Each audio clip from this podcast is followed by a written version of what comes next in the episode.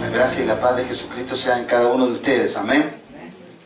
El día de hoy usted pueda ser llevado por los senderos de esta palabra que nos permite vivir siempre modelando aquello que debemos ilustrar en medio de un mundo que necesita ejemplos y ejemplos, ejemplos muy claros, ejemplos muy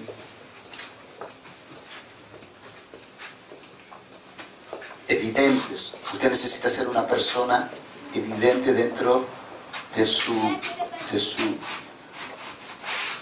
asignación y dentro de su desarrollo. Usted necesita ser una persona que viva lo que Dios requiere que usted viva. Entonces el día de hoy, como siempre tenemos nuestro discipulado y el texto base con el cual estamos trabajando es Efesios capítulo 4, verso 13, que dice, hasta que todos lleguemos a la unidad de la fe y del conocimiento del Hijo de Dios, a un varón perfecto, a la medida de la estatura de la plenitud de Cristo. Y este texto se toma y lo tomamos cada semana desde la perspectiva de que los ministerios han sido puestos, los ministerios apostólicos, proféticos, evangelísticos, pastorales y de maestría, han sido dados a la iglesia con el propósito de que seamos perfeccionados y lleguemos a esta medida, ¿no? a esta estatura a la plenitud, ¿cierto? Por medio de la unidad, de la fe y del conocimiento del Hijo de Dios. El día de hoy vamos a ver lo que requiere la plenitud. Lo que requiere que tú seas pleno. Cómo tú llegas, pero tú cómo conservas esa plenitud.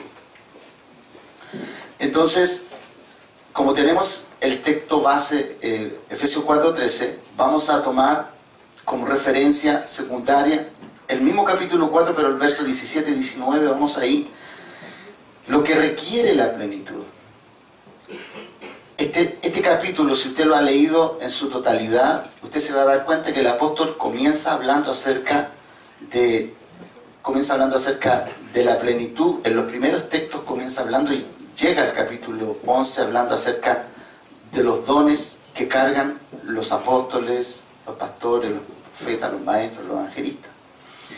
Pero después, después que hace esa exhortación, ¿cierto? Cuando, cuando enfoca el propósito de aquello, en el capítulo, en el verso 17 del mismo capítulo 4 comienza una nueva exhortación del por qué usted tiene que vivir en plenitud y que le permite vivir en plenitud. Entonces, el apóstol Pablo, usted sabe, el apóstol Pablo, tiene una muy potente y poderosa forma de, exhortar a la iglesia. Él usa palabras muy claves. Y por eso el Nuevo Testamento se escribió en el lenguaje griego, porque el lenguaje griego es enfático en algunas, ex- eh, en algunas exposiciones lingüísticas. El lenguaje griego, cada palabra tiene un significado primario, pero tiene también todo un abanico donde usted le deja muy claro el requerimiento, lo que la palabra de Dios requiere de usted. Entonces, usted tiene que entender que la palabra de Dios a usted le va a llevar por procesos formativos que no van a ser fáciles. No van a ser fáciles, porque Dios a usted lo quiere hacer, entre comillas, a lo mejor no está bien usada la palabra en su totalidad, pero quiero enmarcarlo en que cuando la palabra de Dios a usted, cuando esta palabra penetra en usted, Dios quiere a usted profesionalizarlo en la palabra, lo quiere capacitar y equipar de tal manera que usted quede graduado en lo que tiene que ser, que es un hijo. Nadie se pondría, nadie se pondría en lo natural, nadie se pondría en las manos de un médico que no se haya graduado. Nadie le entregaría su cuerpo a una operación, a una intervención quirúrgica, a una persona que solamente a usted le diga, mira, yo, eh, yo estudié pero no me gradué. O sea, ninguna persona que no ha sido graduada es confiable en ninguna asignación. Entonces la palabra a usted y a mí, la palabra lo que desea es graduarlo. Y después que lo gradúa, después vendrán diferentes niveles donde usted va a ir ostentando otras gracias que proceden de su graduación. ¿Amén? ¿Me va entendiendo? Así como en la universidad, cuando cuando un niño un chico nuestro se, gradúa, ¿cierto? Después comienza, hará un, posgrado, después hará un, un magíster, un doctorado, un MBA, no sé, cuál, no sé cuál es el último nivel. El MBA parece que es el último nivel. Como sea. Doctorado. El doctorado ya es porque, obviamente sí, porque eh, ahí presenta una tesis personal, algo, algo creado de parte de él. Entonces, el apóstol Pablo habla desde esta perspectiva, porque él, era, él, de acuerdo a lo que nos exhorta, él es un doctorado, él es un doctor, él es un doctorado en sí mismo como hombre, un hombre que puede no tan solamente enseñarle, sino que con lo que ha vivido, confirmarle a usted y a mí de que lo que él enseña no tan solamente es práctico para el diario vivir, sino que también es perfecto para ilustrar al Hijo que Dios quiere que usted ilustre muestre y evidencia en esta tierra. Ahora, todos nosotros, todos, sin excepción alguna, todos vamos, vamos a dar pruebas donde vamos a reprobar y vamos a tener que volver a dar la prueba. ¿No? Pero todo proceso, todo proceso de dar prueba también tiene su límite. Una universidad ¿Cuántas veces le aguantará que usted dé el mismo examen? Y ya va a llegar el día en que le va a decir, ¿sabes qué? Vas a tener que comenzar de nuevo. El primer año. No hay, no hay posibilidad. Entonces, usted, usted, el madurar, el llegar a la plenitud, el, llegar a, a la plenitud de un varón perfecto, el llegar a ser un hombre pleno, no puede ser para usted, no puede para usted y para mí. Esto no puede ser algo liviano. Usted tiene que trabajar para aprobar. Debemos trabajar para aprobar. ¿no? Usted no puede tomarse de la, usted no se puede tomar desde la perspectiva de decir, bueno, si no lo hago bien hoy, lo hago bien mañana. Creyendo que usted tiene todo el tiempo. No tenemos todo el tiempo. Cada vez que usted pierde tiempo, cada vez que usted no se gradúa, cada vez que usted no logra dar la medida, usted va perdiendo tiempo en su asignación, en su desarrollo. Esto no es gratis, hermano. No es gratis. Cuando usted se demora en madurar, no es gratis. No es gratis. Todas las cosas se retrasan. Usted se retrasa, retrasa su gente, retrasa el propósito, todo se retrasa. Y se retrasa desde la perspectiva de lo que está asignado a usted. Por eso, ¿qué es lo que requiere Dios? ¿Qué requiere Dios de usted? ¿Qué es lo que requiere Dios de usted? Entonces usted tiene que saber que Dios requiere algo donde usted debe ser riguroso en esto. Usted no puede, nadie, ningún, ningún universitario iría a una prueba sin haber dedicado tiempo, estudio, sacrificio. No iría a una prueba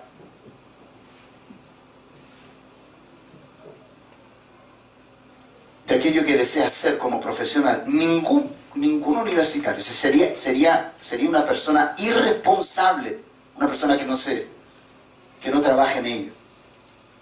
Entonces, usted debe trabajar en esto. Usted tiene que tomar este, este lugar, usted lo tiene que tomar como un lugar donde usted está siendo equipado, capacitado, enseñado. Usted viene a la universidad celestial donde está siendo equipado con la palabra de Dios y usted va a salir en un momento allá afuera y va a tener que ejercer. ¿No? Y con, y ojo, ¿eh? lo que voy a decir entre paréntesis, con todo, con toda, con toda la solicitud que junto a mi esposa nosotros usted le visitamos y, y oramos y compartimos con usted, usted no puede tomar nuestro pastorado para que nosotros vayamos a hacerle a usted en su casa un discipulado personal. Este es el lugar donde usted tiene que aprender. Ningún profesor iría a su casa. Y si usted quiere que un profesor vaya a su casa, eso le va a costar. porque va a tener que pagar por clases particulares. Y eso no es caro. O sea, eso no es barato, es caro. Así que aquí usted tiene que equiparse. Entonces, cuando usted, necesita, cuando usted necesita un recurso, venga, porque el recurso se está dando. Cada semana se está impartiendo un recurso. Cada semana usted está siendo equipado en su corazón, en las diferentes áreas de su vida, para que usted pueda hacer frente con su asignación de hijo en este mundo. Entonces, ¿qué es lo que Dios requiere? Esa es la frase, ¿no? Me di toda esa vuelta para poder decirle, ¿qué es lo que Dios requiere entonces? Efesios entonces capítulo 4, versos 17 y 19 dice, esto pues digo y requiero en el Señor. Lo que vamos, todo lo que hablemos, recuerde, todo es en el Señor. ¿no? Lo que hablemos en esta primera parte es en el Señor y lo que hablemos en la segunda parte también es, es en el Señor. Pero la segunda parte tiene algo, tiene algo que ver con esto, aunque mucho más exponencial. Esto pues digo y requiero en el Señor que ya no andéis como los otros gentiles, que andan en la vanidad de su mente, teniendo el entendimiento entenebrecido, ajenos de la vida. Mira, ahí hay palabras que son claves, ¿no? Ya no andéis como los otros gentiles que andan en la vanidad de su mente, la primera frase. Teniendo el entendimiento entenebrecido, segunda frase. Ajenos, otra palabra clave el día de hoy, de la vida de Dios, por la ignorancia que en ellos hay, otra palabra clave por la dureza de su corazón, otra palabra, los cuales después que perdieron toda sensibilidad, esa palabra es clave en lo que vamos a enseñar el día de hoy, cómo se llega a perder la sensibilidad, ¿no? Entonces, se entregaron a la lascivia para cometer con avidez toda clase de impureza. Bien, según Pablo, según Pablo, y de acuerdo a como él exhorta aquí, Pablo exhorta que la vida pasada siempre es una amenaza en nuestra vida.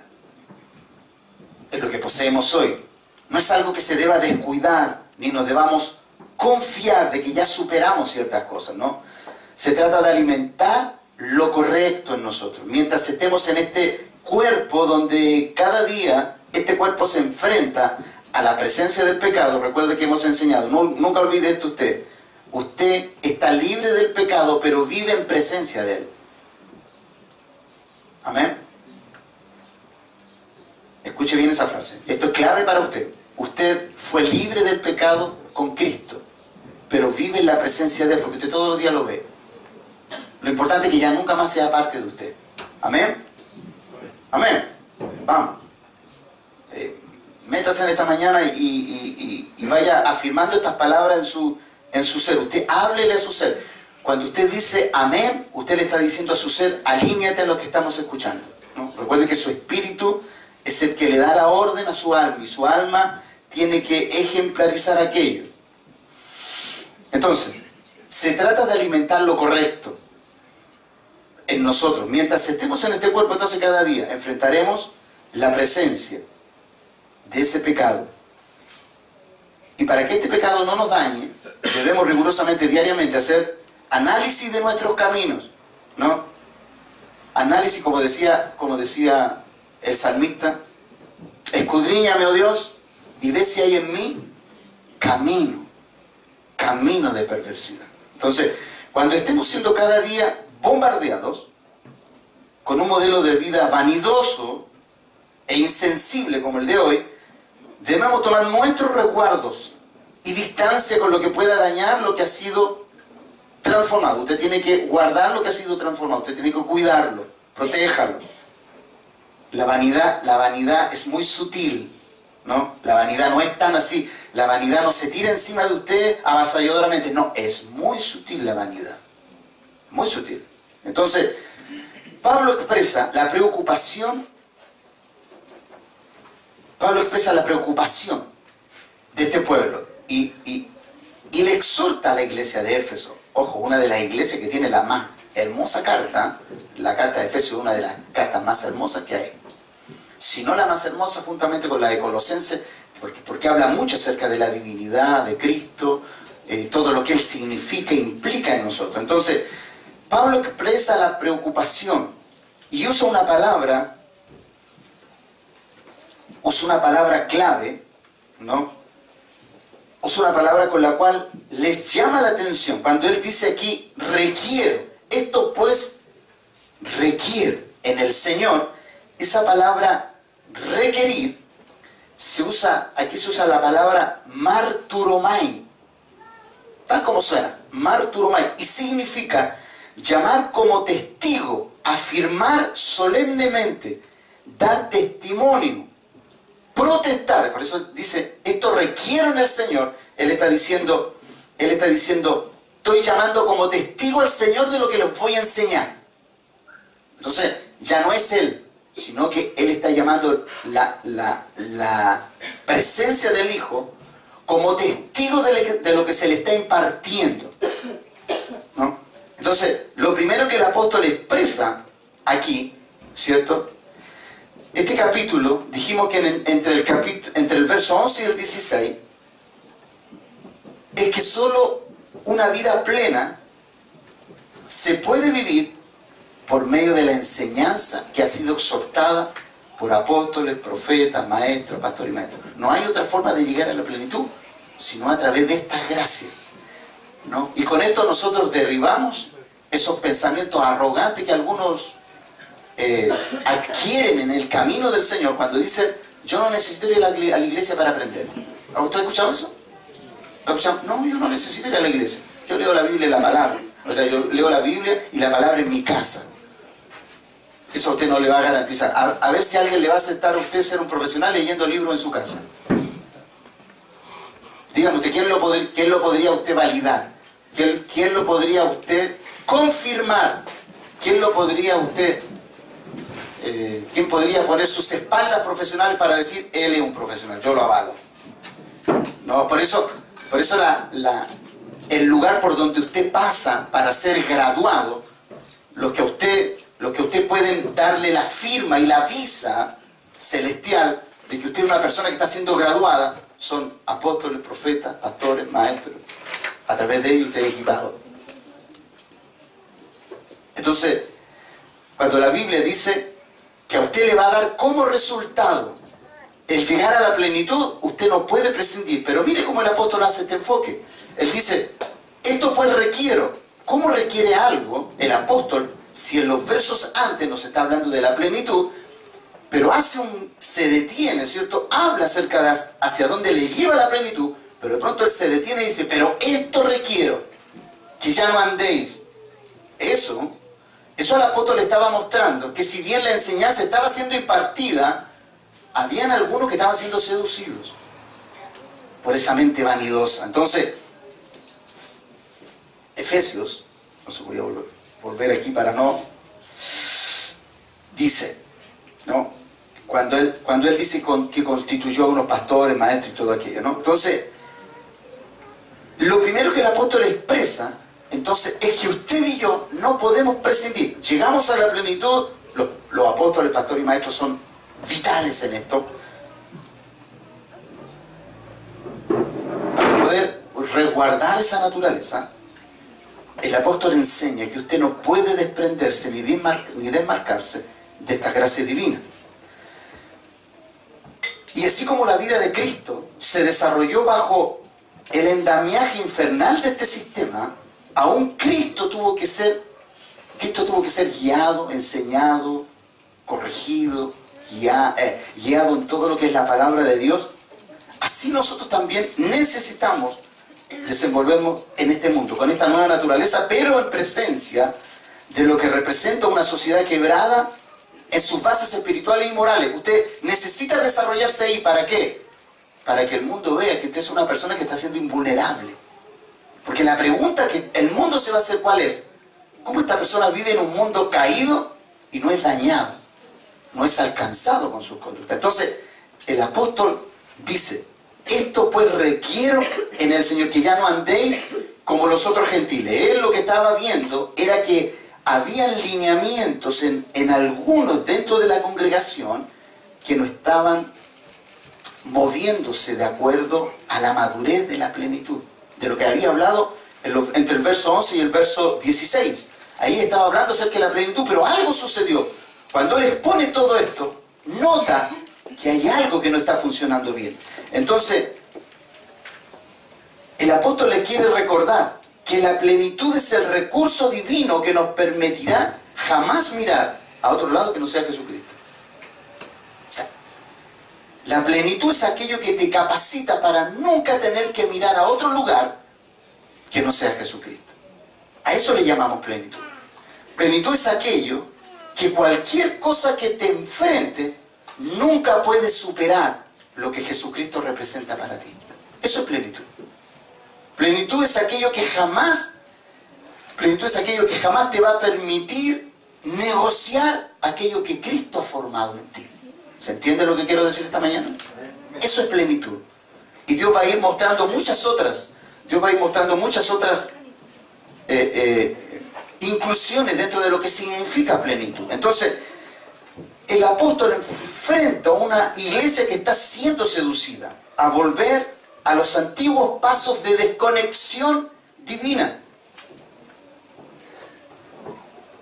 Esto pues requiero, esto pues digo y requiero en el Señor que ya no andéis como los otros gentiles que andan en la vanidad de su mente. Se supone, se supone que la vanidad es algo externo, no algo interno. ¿Sí o no? Pero el apóstol dice, las mentes vanidosas van a tener problemas en su vida, porque la mente vanidosa comienza como, el apóstol dice, teniendo el entendimiento entenebrecido. El primer síntoma de una, de una mente vanidosa es que no tiene entendimiento. Todo lo que tú le puedas enseñar no lo entiende. Entonces, a lo mejor eh, eh, lo que voy a decir esta mañana es muy directo. Cuando usted, cuando usted escucha sistemáticamente la palabra de Dios y algo no está entendiendo usted, usted está siendo atacado por una mentalidad vanidosa. ¿Por qué? Porque usted está lleno de lo que no es Dios. Y si usted no está lleno de lo que no es Dios, entonces cuando Dios, cuando a usted se le está exhortando a Dios en la persona de Cristo, y este no tiene cabida en usted, su mente está llena de lo que no es Dios. Hay algo allí. Hay algo allí que tiene que ser erradicado. Entonces, el apóstol como está enfrentando esto, junto a la iglesia que ama mucho, ¿cierto? El apóstol está enfrentando una iglesia que está siendo asediada, con una mente del pasado. Entonces, el apóstol aquí identifica siete posturas que pueden ser corregidas. ¿Cuáles son esas? Lo primero, una mente vanidosa, un entendimiento entenebrecido, una mente ignorante, una dureza de corazón, insensibilidad, que da como resultado una práctica lasciviosa y después termina con una vida llena de impurezas. Siete posturas que te llevan a ti, que te lleva una mente vanidosa la vanidad de la mente. Entonces, el fin de esto, el fin de estas siete posturas del corazón, es el resultado de una vida ajena a la de Dios. Y mire, y el apóstol habla al comienzo de lo que sucede al final. Le voy a volver a leer el texto para que lo entendamos.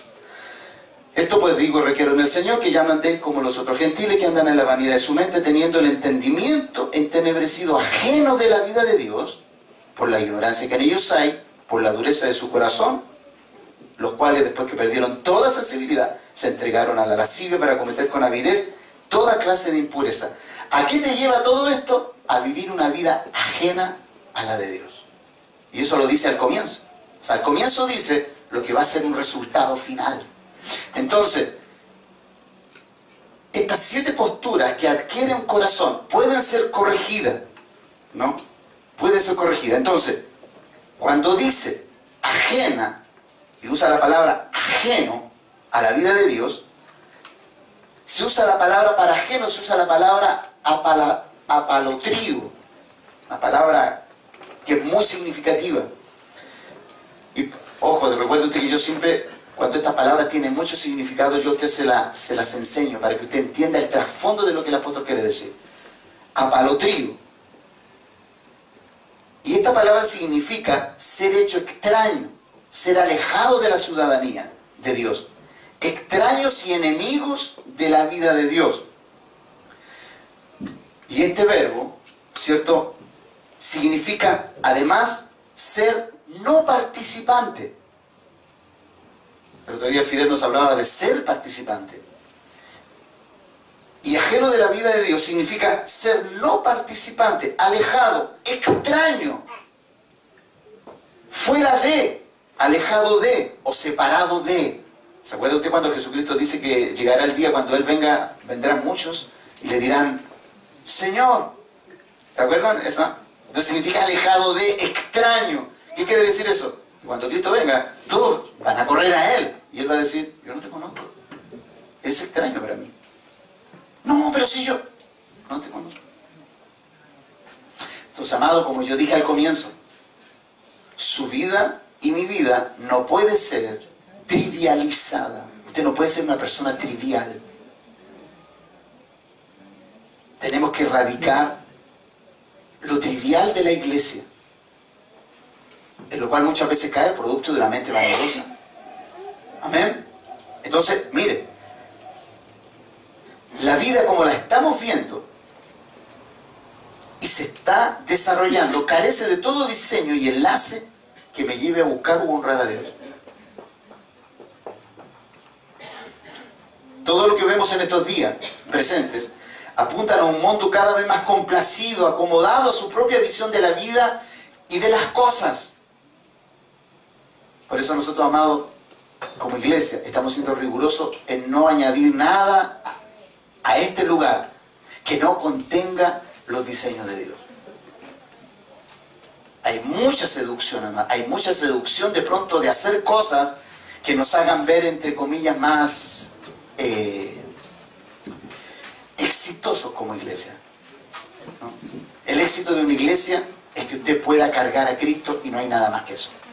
Si la iglesia tiene luces de color y no las tiene, eso no tiene nada que ver. Si, tenemos, si tenemos una casa alfombrada, si la tenemos con calefacción, si la tenemos, gloria a Dios. Si no la tenemos, eso no es importante. Lo importante es que usted tenga a Cristo en usted. Si eso está allí, no necesitamos nada más. Si Dios nos va a dar un salón, que nos dé el salón que nos dé. Si podemos darle excelencia al salón, se lo daremos. Si le podemos dar luces, se las daremos. Pero nunca será nuestro foco, porque eso, eso es andar en la vanidad. Amén. Entonces aprendamos, aprendamos que, aprendamos que la vida donde nosotros nos estamos desarrollando, tiene, esta vida tiene una visión de las cosas, no la nuestra ni la de Dios. Entonces nosotros tenemos que tener la visión de Dios en esto. Entonces, todo lo que vemos en estos días presentes apuntan a un mundo cada vez más seducido por su mente. Todo lo que se mueve, se mueve por lo que se quiere, por lo que se anhela. Recuerde usted que para poder llegar al anhelo y al deseo de Dios, usted necesita estar en la intimidad de Dios. Por eso yo, yo soy muy cuidadoso en decir, esta palabra la saqué del corazón de Dios. Eso yo, amado, el día que yo esté en el corazón de Dios, lo más probable es que usted no me vea más. Así de sencillo, ¿no? Por eso eh, eh, yo entiendo que lo que se quiere decir, yo entiendo lo que se quiere decir cuando se dice, no, esto viene del corazón de Dios. Amado, yo entiendo que Dios, eh, decir, esto fue sacado del corazón de Dios, casi como que tú te fuiste para allá, lo tomaste y te viniste para acá. Yo entiendo que Dios se revela, se muestra, pero guardemos las proporciones. Guardemos las proporciones, estamos siendo llevados a su plenitud. Sí, pero recuerde que Cristo tiene que ser, usted cuando, cuando Cristo sea tan visible en usted, lo más probable es que a lo mejor eh, eh, podamos en alguna medida decir, eh, vive Jehová en cuya presencia estoy, como decía Elías y Eliseo, ¿no? ¿Hacia allá, nos quiere, ¿Hacia allá nos quiere llevar el Señor? Sí.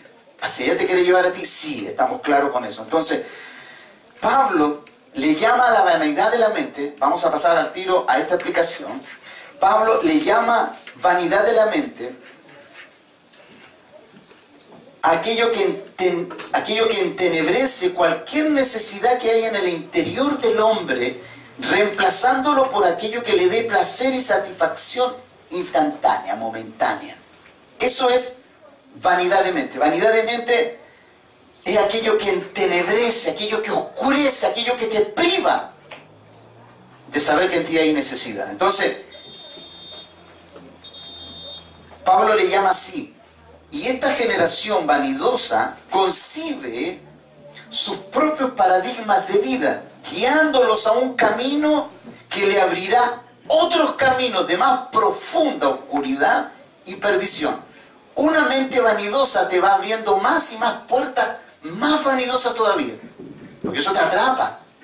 Entonces, la vanidad de la mente, escuchen bien esto que voy a decir, mantiene nula toda acción o reacción a lo que se debe acceder. Bloquea todo intento del espíritu a pedir ayuda. Le distrae con cosas vanas para que se entretenga de forma instantánea, temporal, pero a la vez esta mente le va ligando a otras cosas que profundizan esa vanidad. Esta mentalidad va perfeccionando la vanidad en dicha persona y su mundo gira en base a todo lo vano y pasajero. Tú no la puedes sacar de ahí. La mente vanidosa es, una mente que está cautiva, está, está secuestrada. Por eso, amado, una persona vanidosa cuesta mucho sacarla. Tú le hablas, oye, tú le puedes, tú le puedes mostrar descender fuego del cielo y esa persona no te va a creer. Esa persona está seducida por otras cosas.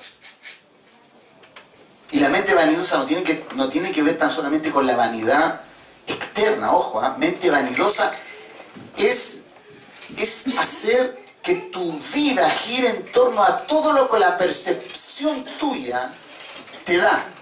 Y lo crees, y además lo crees.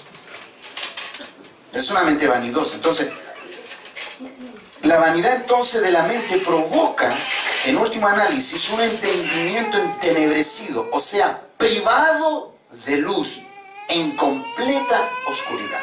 Eso es vanidad de mente. Vanidad de mente es aquello que no te permite ver lo vanidoso que tú eres, lo vanidoso que yo puedo llegar a ser. Entonces esto, esto es delicado. ¿Y es delicado por qué? Porque si la vanidad de la mente te priva de todo esto, entonces tú, tú no tienes parámetro para poder entender el mensaje de Dios.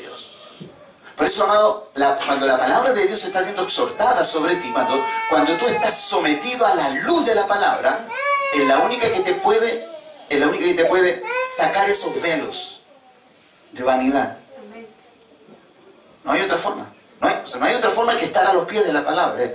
así debe ser. Entonces, alguien con estas características una persona con vanidad de mente, que tiene su entendimiento entenebrecido, alguien con esta característica, no posee ni un atisbo para llevar adelante decisiones espirituales.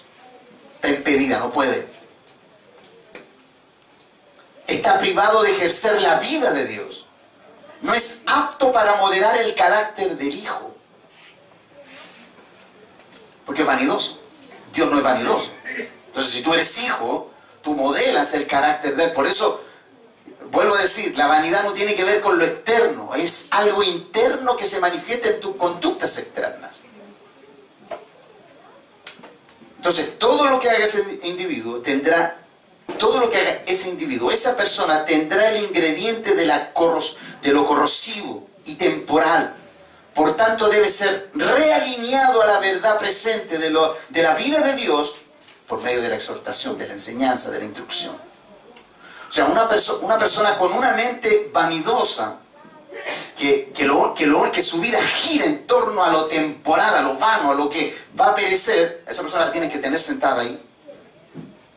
Pero esa persona va a luchar para no estar ahí. Porque su mente resiste esto. Siente que no necesita escuchar la palabra. Escuche bien. La mente vanidosa percibe que no necesita escuchar la palabra. Así que cuando usted de pronto en su corazón dice, hoy no voy a ir, no, no, no. Usted está siendo atacado por una mente vanidosa creyendo que usted ya sabe y no sabe nada. O no sabe nada como debe ser sabido.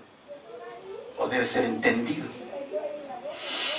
Mire, amado, a mí me costó años disciplinar mi vida, años. Esto no fue, esto no fue un tema de día para otro.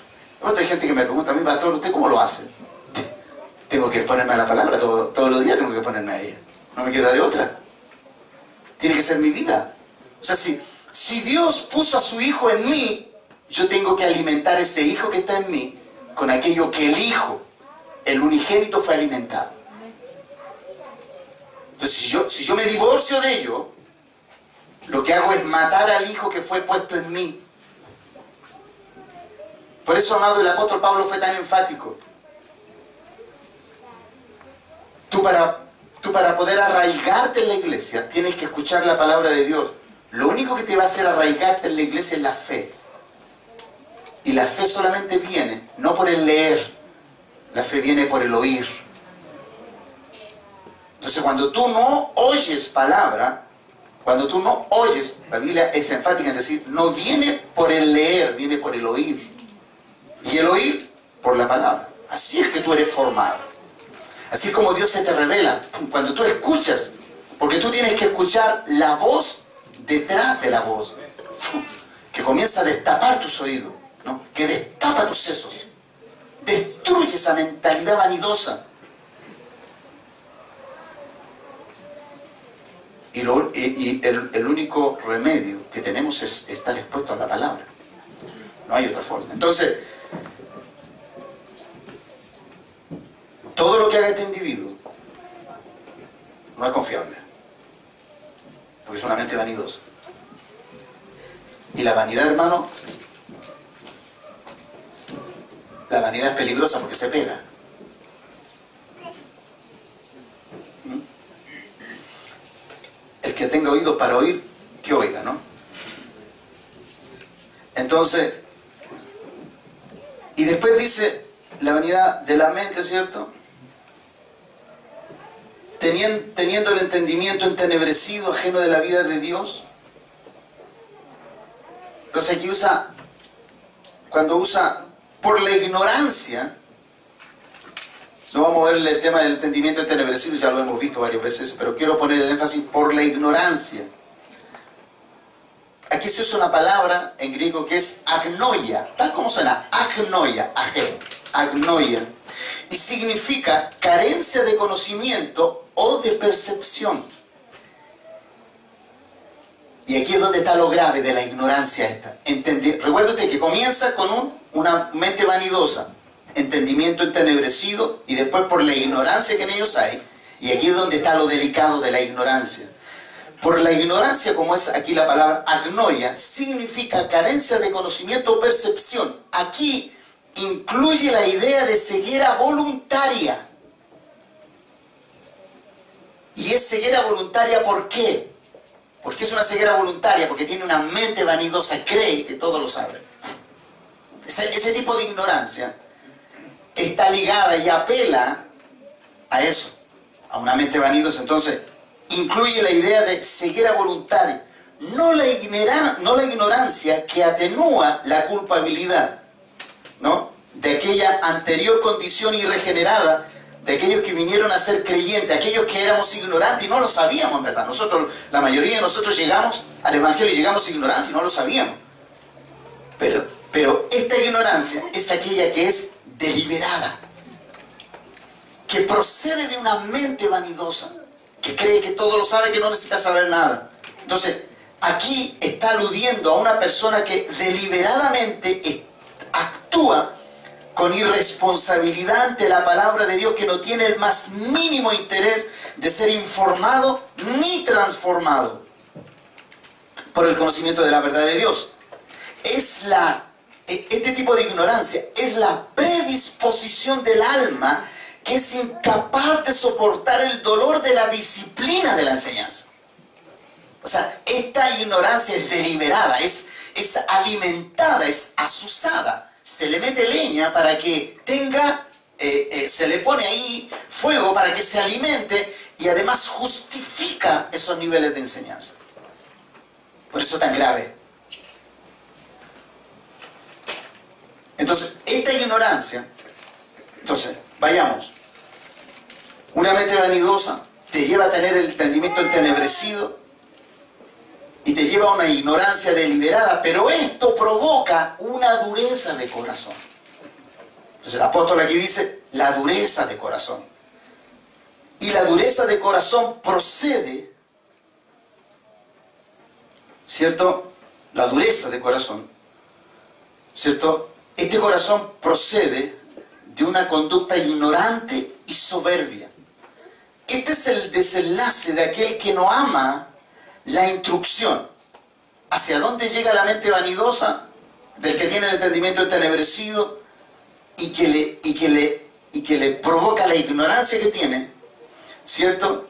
Este es el desenlace de aquel que no ama la instrucción, es el ambiente que rodeará a aquel que no posee nada en el depósito de su conocimiento. Está expensa de las más bajas y degradantes expresiones carnales por la insensibilidad que provoca la dureza del corazón. Yo sé que le estoy dando cantidad de información, usted va a tener que revisar el video después y ahí así. Él va a seguir recibiendo, ¿no? El video, dije. Eso es muy antiguo, entre comillas. Entonces, la dureza de corazón te lleva a todo esto. Y dureza aquí es, para dureza se usa la palabra porosis, ¿no? Una palabra muy usada en términos médicos en estos años, ¿no? Porosis. Y mire lo que significa porosis, significa estupidez o encallecimiento. Significa, denota endurecimiento, cubrimiento por un poros. El poros es una especie de piedra que es más dura que el mármol, ojo. Y se usa metafóricamente de una percepción espiritual apagada o endurecida. O sea, podríamos decir y llegar a la conclusión de que el apóstol está hablando de un problema de cardioporosis, o sea, de corazón endurecido. Cardioporosis. Es una palabra inventada, ¿no? Estamos asociándolo. Corazón endurecido. Cardioporosis. Corazón de piedra. Entonces, un corazón endurecido que perdió la sensibilidad. Y esto dio como resultado que toda clase de maldad fuera cometida sin la más mínima vergüenza ni arrepentimiento. O sea, ¿qué provoca entonces la cardioporosis? ¿Qué, qué, provoca un corazón endurecido? Que todo lo que tú hagas, eres insensible a ser sometido a una disciplina. ¿Tú crees que todo lo has hecho bien? Esto es grave, amado. Para el, para el cuerpo de Cristo esto es grave. ¿Se ha dado cuenta que algunas personas dicen de otra, este no tiene corazón? No es que no lo, no es que no lo tenga, es que lo que era de carne se transforma en algo de piedra. O sea, está insensible, no siente. Entonces, el apóstol les está transmitiendo el resultado de lo que será la vida pagana alejada de Dios, divorciada de Él, y le está transmitiendo esto, ¿no? El resultado de lo que será esto. El cómo se había endurecido y petrificado tanto los corazones al punto de perder toda sensibilidad. El apóstol le está diciendo, cuidado, porque si ustedes continúan en este camino van a perder toda sensibilidad y nadie los va a poder exhortar. ¿Por qué? Porque perdieron la sensibilidad. Entonces, el efecto petrificador del pecado no te permite volver atrás. Toda vez que te endurece, solo resta ver los resultados devastadores de lo que una vez fue un creyente. Entonces, en este capítulo, el apóstol usa dos expresiones finales, ¿no? Que son devastadoras para poder enseñarnos a nosotros, ¿no? Para describir el resultado de los corazones endurecidos que se han entregado a toda clase de conductas insaciables. Recuerden, venimos de vanidad, o sea, de mente vanidosa.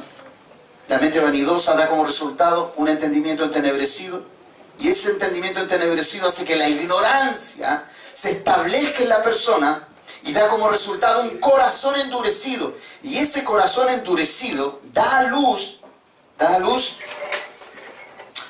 eh, lo que dice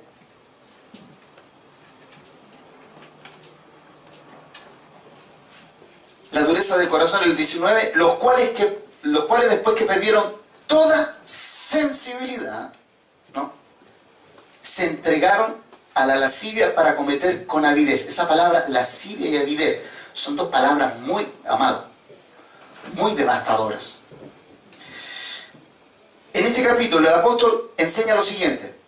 Después de perder sensibilidad, se entregaron a la lascivia. La sensibilidad, recuerde usted que es causa de un corazón endurecido. O sea, ya no es sensible. No tiene reacción. Usted lo toca y está duro. No es como cuando usted toca así eh, carne y, No, usted lo toca y está duro.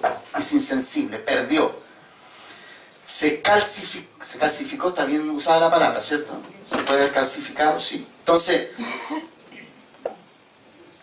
y dice que después de que pierde toda sensibilidad, se entrega a la lascivia. Y mire, aquí la palabra lascivia, se usa la palabra aselgeia, tal como suena, ese aselgeia, ese G de gato.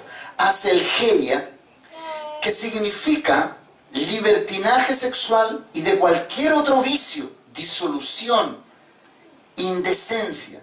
O sea, un corazón endurecido no te permite regular nada. O está impedido de ponerte una luz amarilla. Porque que tú vas camino a, la, no, te, no, te, no, te, lo permite.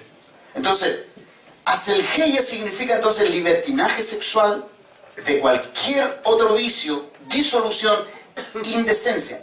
Y denota, denota exceso, licencia, se traduce nefanda conducta, como lo dice el apóstol Pedro, ausencia de freno. O sea, el hombre, el hombre que llega a este tipo de corazón tiene los frenos cortados. O sea, va a andar por la vida con los frenos cortados, no va a poder frenarse a nada. No tiene, no tiene forma de poder graduar lo que hace. No tiene cómo medirse. Entonces, el filósofo Platón lo describía como la lascivia, la, la, describía él como la impudicia y como toda disposición para el placer. O sea, era una, era una tierra fértil para todo lo que fuera exceso. Amado, mire, tú estás viendo aquí al apóstol Pablo hablando a la iglesia. Entonces, tú como de pronto escuchas y dices, le está hablando a la iglesia, pastor, porque parece que le está hablando a cualquier persona menos a la iglesia. A la iglesia le está hablando. Entonces, el apóstol, el apóstol está usando todo este lenguaje para poder abrir la mente de ellos a lo que se exponen producto de una mente vanidosa. Mire lo delicado y serio que es esto. Entonces, el filósofo Platón declaraba esto, que era la impudicia. Y la gran característica de la es esta, escuche bien esto. La gran característica de la es esto. El que es malo intenta por lo general ocultar su pecado, pero el que tiene a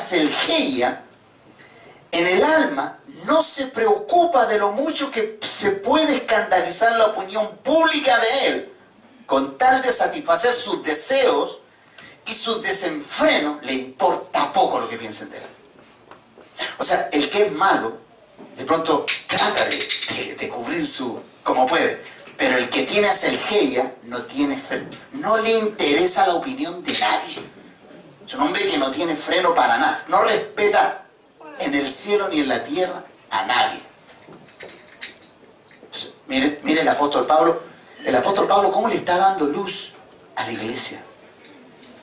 Amado, yo cuando leía esto, yo decía, Dios mío, o sea, eh, había pasado tantas veces por este texto, pero no creí que era tan profunda. La exhortación no creí que era tan como determinante a, formar un corazón que estuviera equipado y que estuviera armado contra toda eh, esta lacra de una mente vanidosa. Entonces, por ejemplo, ¿no? Es como el drogadicto, es como, esto es como, es como el drogadicto que cuando comienza lo hace escondido, ¿se da cuenta usted? Pero al poco andar, vende hasta, no sé, pues los familiares por comprar, ya no le importa, que lo descubrieron, vende cosas en la casa, que usted comienzan a perdérsele cosas, usted de pronto va a, dormir, no tiene ni cama. ¿Por qué? Porque el, el que es drogodependiente al comienzo comienza con pequeñas cositas y, de pronto la persona comienza a decir, oye, se me perdió esto, se me perdió esto, se me perdió esto aquí. Y después, oye, ¿dónde quedó la cocina, el televisor y todo? ¿Por qué? Porque el drogo dependiente después pierde toda sensibilidad, está arrestado por ese espíritu, está secuestrado. Ese esclavo. La selgeia, en este caso, la lascivia, que es la selgeia en griego, es la persona que ya no puede volver atrás. Entonces el apóstol le está diciendo, cuidado, pues si tú llegas a ese nivel, ¿cómo te rescatamos?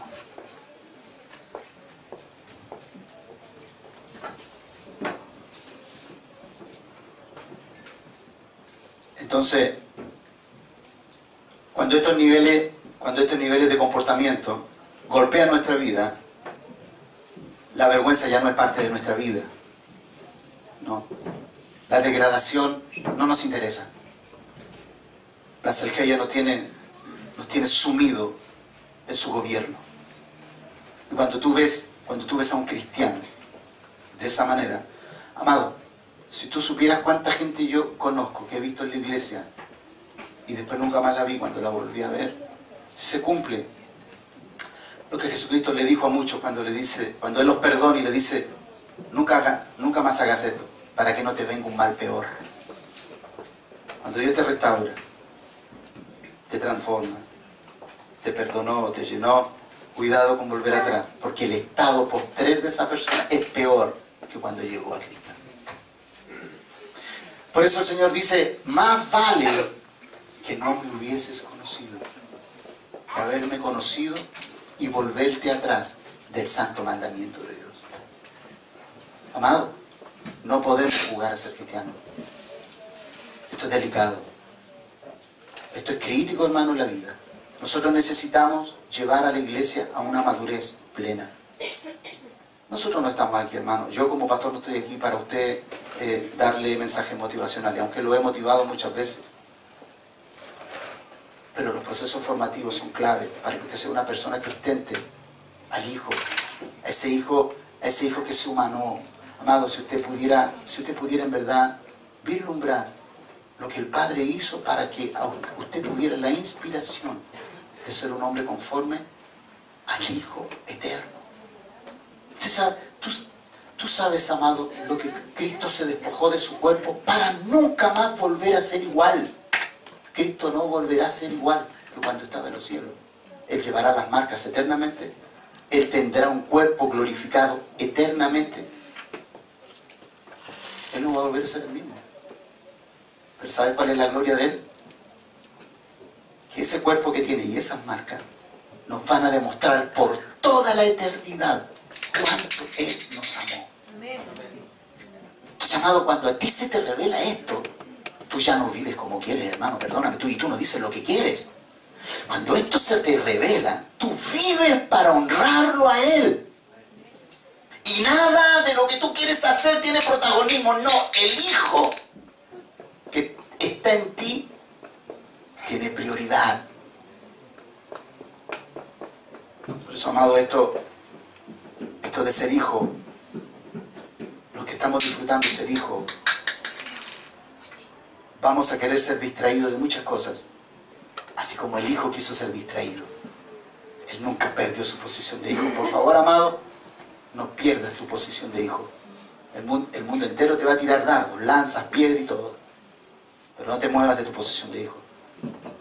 Y no te muevas de la postura de hijo que debes tener. Amén. Y la segunda y última palabra cometen con avidez, ¿no? Cuales después que perdieron toda sensibilidad se entregaron a la lesibia para cometer con avidez toda clase de impurezas. La palabra avidez aquí es la palabra pleonexia, con X, pleonexia. Aquí se usa el verbo pleonexia que significa, mira, dice, con avidez. Pero la definición te va a dejar más claro por qué el apóstol usa esta palabra. Para cometer con avidez toda clase de impureza. Avidez significa avaricia. Amado, no es que tan solamente es un deseo desenfrenado, es la avaricia que hay en el cuerpo para hacer esto, es el ánimo determinado, es, es el cuerpo exigiéndote hacer esto, es la avaricia. Plionexia significa avaricia, fraude, extorsión, codicia. ¿Qué significa esto? Que la, persona que lo hace con avidez va a usar todo tipo de trampas para hacer esto sin ningún resguardo. Ella, pero como perdió toda sensibilidad, está desenfrenado, o sea, está, está pero con los frenos imposible que lo puedan detener. No hay nadie que lo frene. Entonces, esta palabra significa entonces avaricia, avidez, fraude, extorsión, codicia. Entonces, esta palabra los griegos la definían, mira cómo la definían los griegos. La definían como la cuna de la codicia arrogante. O como una ansia maldita de poseer. Así lo, así lo, así lo expresaban los griegos. O como el deseo ilegal de lo que le pertenece a otros. O sea, ellos no tenían freno. O sea, si ellos tenían un anhelo y, una, y, ellos querían hacer algo con este nivel de, desenfreno y de maldad, a ellos no los detenía nadie. O sea, aunque esto fuera ilegal, ellos sobrepasaban toda esa barrera.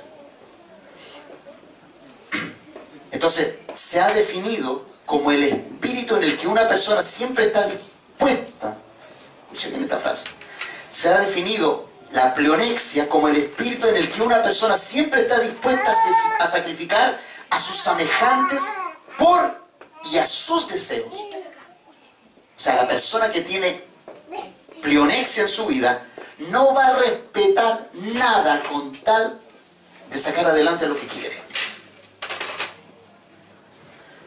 Entonces, plionexia en el último análisis es el deseo irresistible de tener lo que no tenemos derecho a tener. Sencilla la frase, pero qué, profunda, ¿no? Puede conducir a la ejecución de cualquier hecho físico, material o espiritual con tal de apagar la sed de avaricia y salirse con la suya. Eso es, esa es la palabra pleonexia. ¿Y sabe cuando yo leía esto, sabe de qué me acordé? Me acordé de Primera de Reyes, capítulo 21, cuando acá quiere la viña de Nabot. Él quería esa viña a toda costa. Amado, ten cuidado. Cuando tú quieres un lugar y ese lugar no es tuyo, no te pertenece, pero tú quieres llegar allí, cuidado. Si hay un lugar que no te es dado, ni siquiera intentes poner los ojos en un lugar que no te ha sido dado. Si un lugar no te ha sido dado y tú quieres llegar ahí, eso es plionexia. Tu corazón se está endureciendo y tú vas a pasar por encima de quien sea para llegar a ese lugar. Cuidado. Amén. Entonces, estoy llegando al final. La vanidad de la mente nos podría llevar a tener un corazón llegando a tres pensamientos finales. No con esto. Si plionexia es el resultado de tener, plionexia es cometer con avidez. Comenzamos con una mente vanidosa. Mente vanidosa. Después pasamos a tener un corazón, entendimiento entenebrecido, que da luz, ignorancia. Y esa ignorancia provoca un corazón endurecido, insensible, y que nos lleva a cometer, ¿cierto? lascivia y toda conducta con avidez. Y la última palabra entonces como es plionexia, ¿cierto? Que es avidez. Entonces la vanidad de la mente nos podría llevar a tener un corazón repleto de deseos opuestos a los propósitos y la vida de Dios la ignorancia podría alimentar la vanidad de nuestra mente y por carecer de la palabra de Dios tomaría lugar lo más grosero, apetitos de la carne. Y vendrían como resultado, ¿cierto?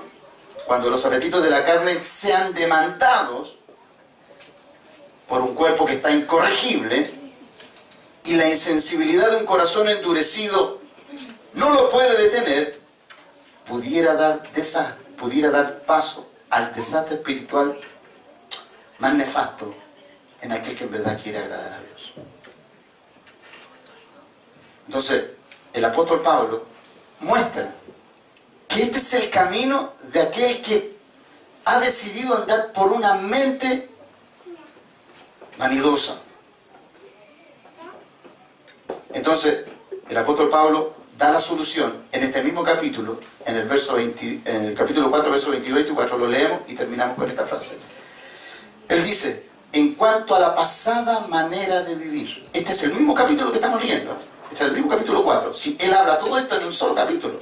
Es increíble cómo te habla de lo glorioso, de la plenitud, a lo que puedes llegar, pero cómo te muestra también la salida para que esto no suceda. Él dice, en cuanto a la pasada manera de vivir, en cuanto a la forma pasada de pensar, cómo tú te conducías. Dice, despojado del viejo hombre que está viciado conforme a los deseos engañosos. Recuerda tú que la vanidad es la que alimenta los deseos engañosos. En cuanto a la pasada manera de vivir, despojado del viejo hombre que está viciado al, conforme a los deseos engañosos y renovados en el espíritu de vuestra mente. Comienza con el mismo texto ¿cierto? Hablando de una mente vanidosa, entonces renueva tu mente. ¿Por qué?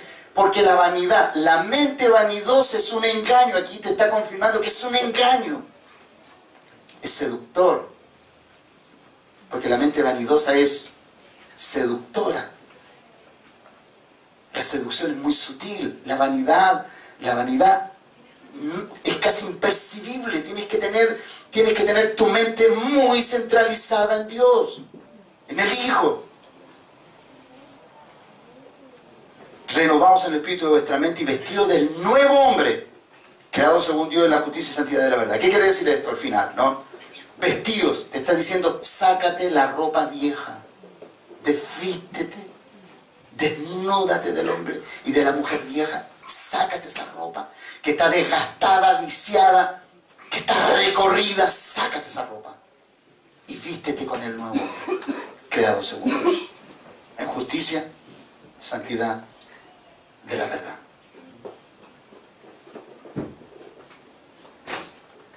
El apóstol dice entonces, lo que requiere la plenitud es esto. Esto requiere la plenitud.